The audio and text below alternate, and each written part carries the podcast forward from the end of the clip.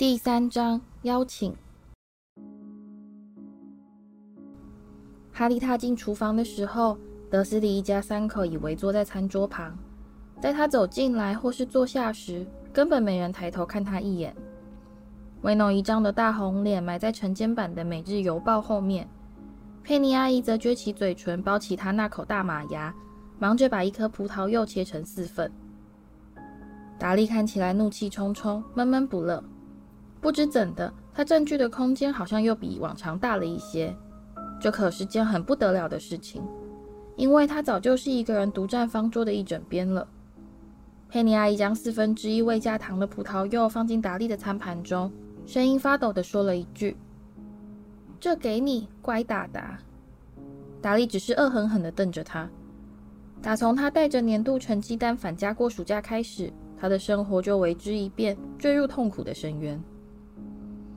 威农姨丈和佩妮阿姨就跟往常一样，忙着替达利的烂分数找各种各样的借口。达利其实是个很有天分的孩子，可惜老师全都不了解他。而威农姨丈则是坚持，反正他也不希望自己的儿子变成一个光会啃书的小娘娘腔。师长在达利的成绩单上对于他恶行恶状的指控，他们同样也是不以为意的轻轻带过。他是个爱吵闹的孩子，没错。但他连一只苍蝇都不忍心伤害，佩妮阿姨泪汪汪地说。不过呢，学校护士写在成绩单最底下那几行言辞极为谨慎的评语，却让威农姨丈和佩妮阿姨没办法再帮达利找什么借口。不论佩妮阿姨是怎样哭喊说达利只是骨架大了点，他的体重其实全部是婴儿肥，他只是成长中的小男孩，自然需要充足的食物，都无法改变这个铁一般的事实。学校制服供应商已找不到任何一件他穿得下的灯笼内裤了。学校护士已看出佩妮阿姨的眼睛，那双随时在侦查她那几面亮得不能再亮的墙壁是否有指纹，观察邻居进进出出、一举一动时锐利无比的眼睛，根本就拒绝去看清真相。达利不需要再做任何进补，他的体积和重量几乎跟一头小杀人鲸不相上下了。因此，在发过多次脾气。经历过几场撼动哈利卧室地板的激烈争吵，并让佩妮阿姨淌下无数泪水之后，新的饮食制度就此展开。冰箱上贴着斯梅丁学校护士寄来的减肥菜单，上面完全删除达利所有爱吃的东西：蛋糕、汽水、巧克力棒和汉堡，反而填满蔬菜、水果和威农姨丈视为吐食的各种东西。佩妮阿姨为了让达利心情好过一些，坚持全家都要照着减肥菜单一起吃。她现在将四分之一的葡萄柚递给哈利，哈利注意到这片比达利的要小块多了。佩妮阿姨似乎觉得，帮达利打气的最好方法就是至少让他吃的比哈利多一些。但佩妮阿姨完全不知道，楼上那片松脱的地板下藏了些什么。她完全不晓得，哈利根本没跟他们一起节食。哈利一听到风声，知道整个暑假得靠胡萝卜棒为生时，立刻派黑美去向他的朋友们求助。他们果然没让他失望，以相当巧妙的方法帮他渡过难关。黑美从妙丽家带回来一大盒无糖点心。妙丽的父母都是牙医。霍格华兹的猎场看守人海格也慷慨地送他一大袋自制的石头蛋糕，但哈利却根本连碰都没碰，因为他早就领教过海格的手艺。威斯利太太则是派他们家的猫头鹰艾洛送来一个超大的水果蛋糕和各式各样的肉馅饼。可怜的艾洛又老又虚弱，在经过这趟旅程后，整整休养了五天，才好不容易恢复体力。之后，哈利在生日当天，德斯里一家完全不加理会，总共收到四个非常棒的生日蛋糕。荣恩、妙丽、海格和天狼星各送了一个蛋糕，哈利还剩下两个没吃。心里暗自期待，等一下能回到楼上享用一顿真正的早餐，因此毫无怨言地开始吃他的葡萄柚。威诺一张不以为然地深深吸了一口气，割下他的报纸，低头望着他自己那片四分之一的葡萄柚。就这么点？他脾气暴躁地质问佩妮阿姨。佩妮阿姨严厉地瞪了他一眼，接着又非常明显地朝达利的方向点了点头。达利早把他分内的葡萄柚吃个精光。满脸不悦地用他那对肥猪似的小眼盯着哈利瞧。威农姨丈深深叹了口气，吹得他那一大把浓密胡须四处散飞，然后抓起他的汤匙。门铃响了，威农姨丈用身子撑开椅子，然后走向玄关。达利趁他母亲忙着拿水壶的时候，以迅雷不及掩耳的速度偷走了威农姨丈没吃完的葡萄柚。哈利听到大门前响起说话的声音，某个人的大笑声和威农一丈简短的回答，然后大门关上，从玄关传来一阵撕纸声。佩妮阿姨把茶壶放在餐桌上，好奇的东张西望，想看看威农一丈到底跑哪去了。没等多久，就有了答案。他大约在一分钟后回到厨房，气得脸色发青。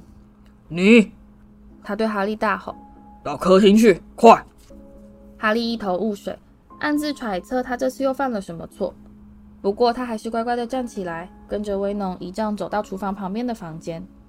威农姨丈一进去就急急忙忙的关上门。好啊，他说，大摇大摆的他到炉火前，转过头来面对着哈利。摆出一副活像要宣布哈利已经被逮捕的架势。好样的！哈利心里真想顶他一句“好什么好”，但哈利知道自己最好还是别在一大早就惹威农姨丈发脾气，而且他现在已经因为吃的太少，憋了一肚子火了。哈利只好露出十分有理的困惑表情。我刚收到这个，威农姨丈说，朝哈利挥舞着一张紫色信纸，一封信。一封和你有关的信。哈利又添加了几分困惑：谁会写信给威农姨丈提起他的事？他认识的人有哪个会用邮差送信？威农姨丈怒目瞪视哈利，然后低头望着那封信，开始大声朗读：“亲爱的德斯里先生及夫人，我们虽未经过正式引荐认识，但我想你一定常听哈利提起我的儿子荣恩。哈利或许已经跟你们提起过。”魁地奇世界杯决赛一定在下个星期一晚上举行，而我先生亚瑟已透过关系从魔法游戏运动部那里拿到了几张贵宾席的票，这是一辈子才能碰到一次的难得机会。希望你们能允许我们带哈利去看球赛。英国已经整整有三十年没主办过世界杯球赛了，因此这场比赛真的是一票难求。我们当然也十分乐意请哈利留下来跟我们一起度过剩下的暑假。并会安全地把他送上返校的火车。最好是请哈利用正常的管道尽快将你们的回信送到我们手上，因为麻瓜邮差从来都没给我们送过信，我无法确定他到底晓不晓得我们住在哪里。希望能尽快见到哈利。你诚挚的茉莉卫斯理。P.S. 希望我们邮票有贴够。威农一张读完信，就把手探进胸前的口袋，掏出了另一样东西。你看看这玩意儿。他怒声咆哮，他举起卫斯理太太寄来的信封，哈利拼命的忍住，才没笑出来。信封上密密麻麻的贴满了邮票，只在正中央留下一个非常小的方块。卫斯理太太用小的跟蚂蚁一样的字体，把德斯里家的地址挤进去。所以他邮票有贴够吗？哈利可以轻描淡写的说，就好像卫斯理太太只不过是犯了一个任何人都可能会犯的错误似的。他的姨丈眼中闪过一道光芒，邮差注意到了。他咬牙切齿地说：“他很想知道这封信到底是打哪来，所以才会按门铃。好像是觉得他很可笑。”哈利什么也没说。其他人或许无法理解，只不过信封上的邮票贴的太多了，威农姨丈干嘛要大惊小怪的？但哈利跟德斯里家住在一起太久了，所以知道。他们只要一碰到稍微有些不正常的事情，就会开始神经过敏，闹个不休。他们这辈子最怕的就是被别人发现，他们竟然会跟卫斯理太太这类怪胎扯上关系，不管关系有多远。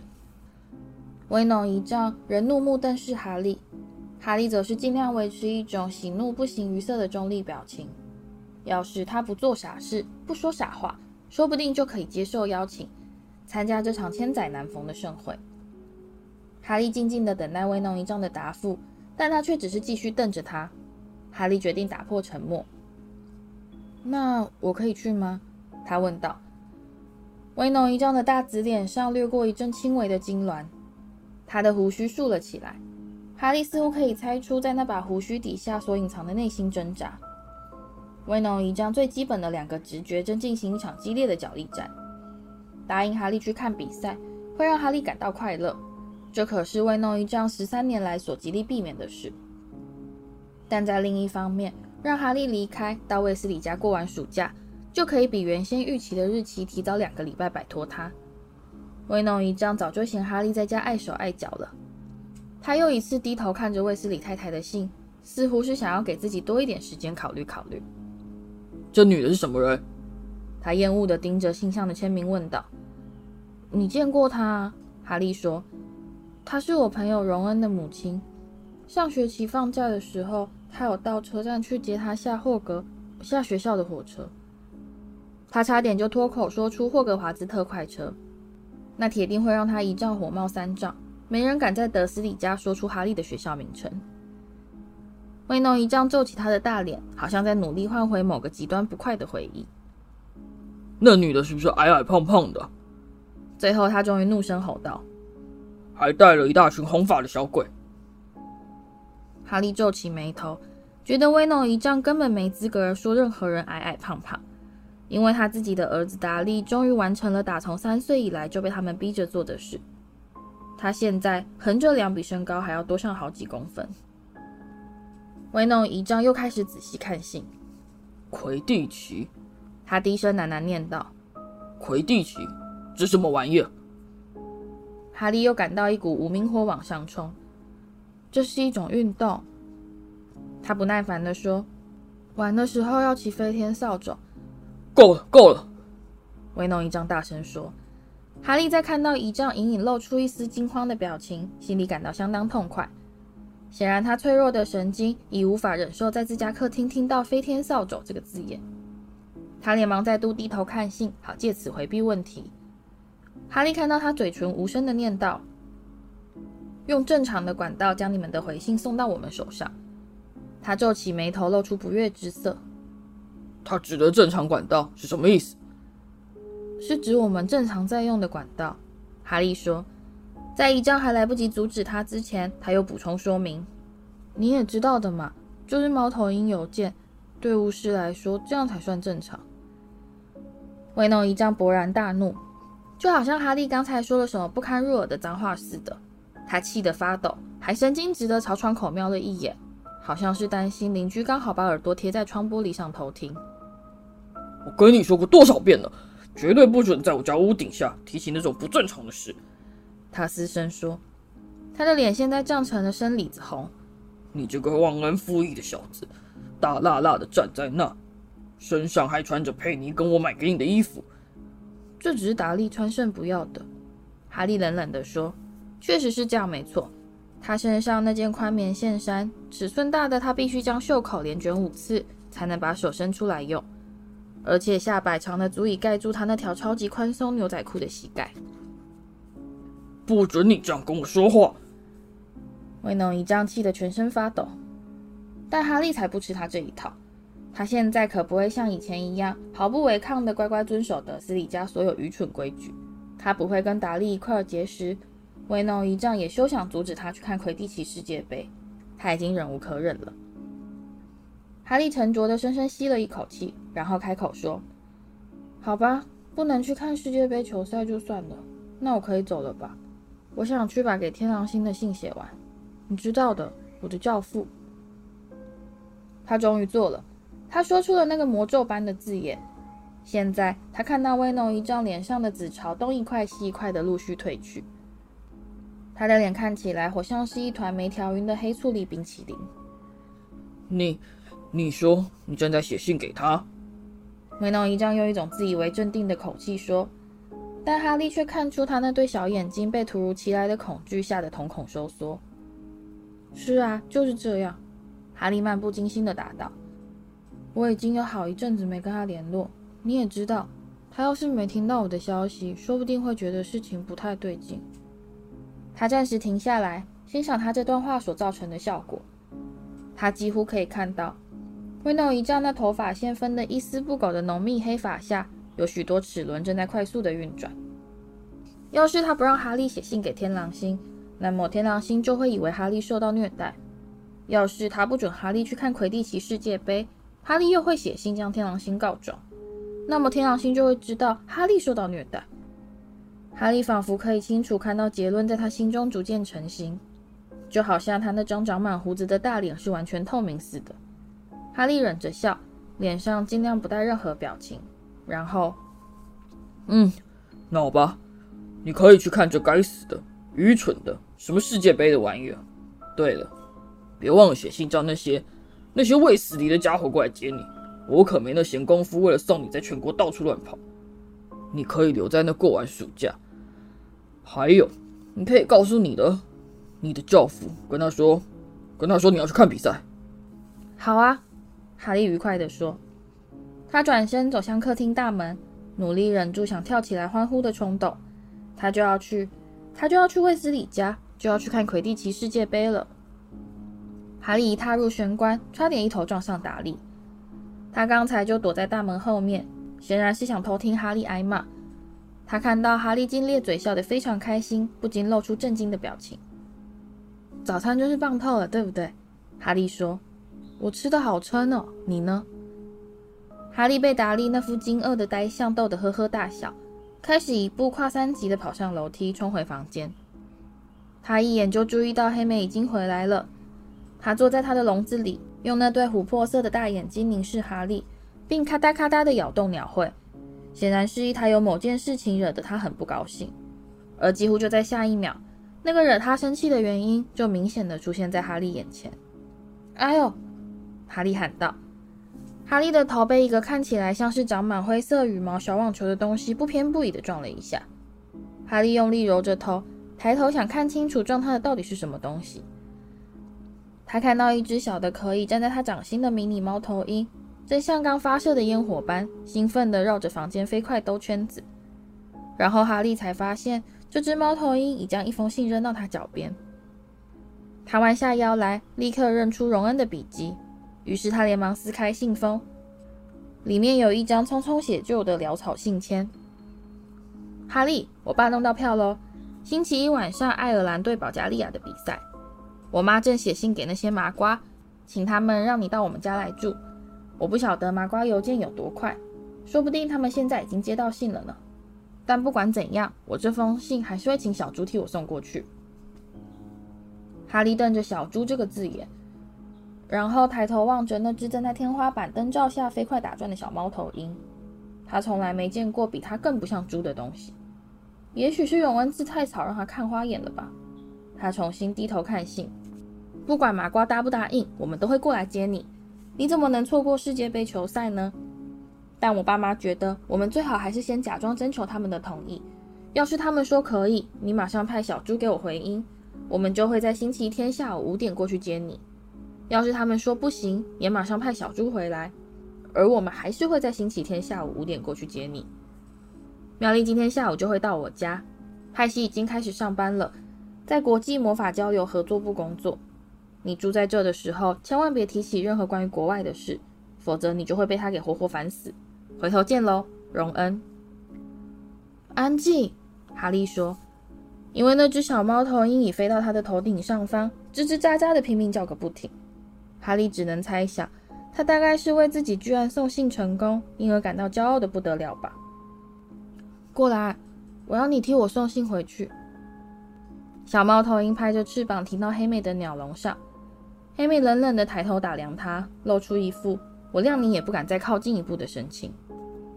哈利再度拾起他的老鹰羽毛笔，拉过一张新的羊皮纸，开始书写。荣恩，全都没问题了。麻瓜说我可以去，那就明天五点见喽。我等不及啦，哈利。他把信签折得非常小，小猫头鹰一直兴奋的在那里蹦蹦跳跳，因此他费了很大的功夫，才好不容易将信绑到他腿上。信才刚系好，小猫头鹰就再度飞起。它迅速掠出窗口，一下子就飞不见了。哈利转向黑莓：“你想来趟长途飞行吗？”他问他。黑莓摆出一副庄严高贵的架势，呜呜啼叫：“你可以替我把这信送去给天狼星吗？”他拾起他的信问道：“等一下，我还要再加几句话。”他重新摊开信纸，提笔匆匆加了几行字。你要是想跟我联络的话，接下来的暑假我都会住在我的朋友荣恩·卫斯理家。他爸替我们拿到了魁地奇世界杯的票。他一写完，就把信绑到黑妹腿上。他一动也不动，身子稳得出奇，似乎是打定主意要让他好好见识一下一名真正猫头鹰信差的良好风范。你回来以后到荣恩家找我，懂了吗？他告诉他。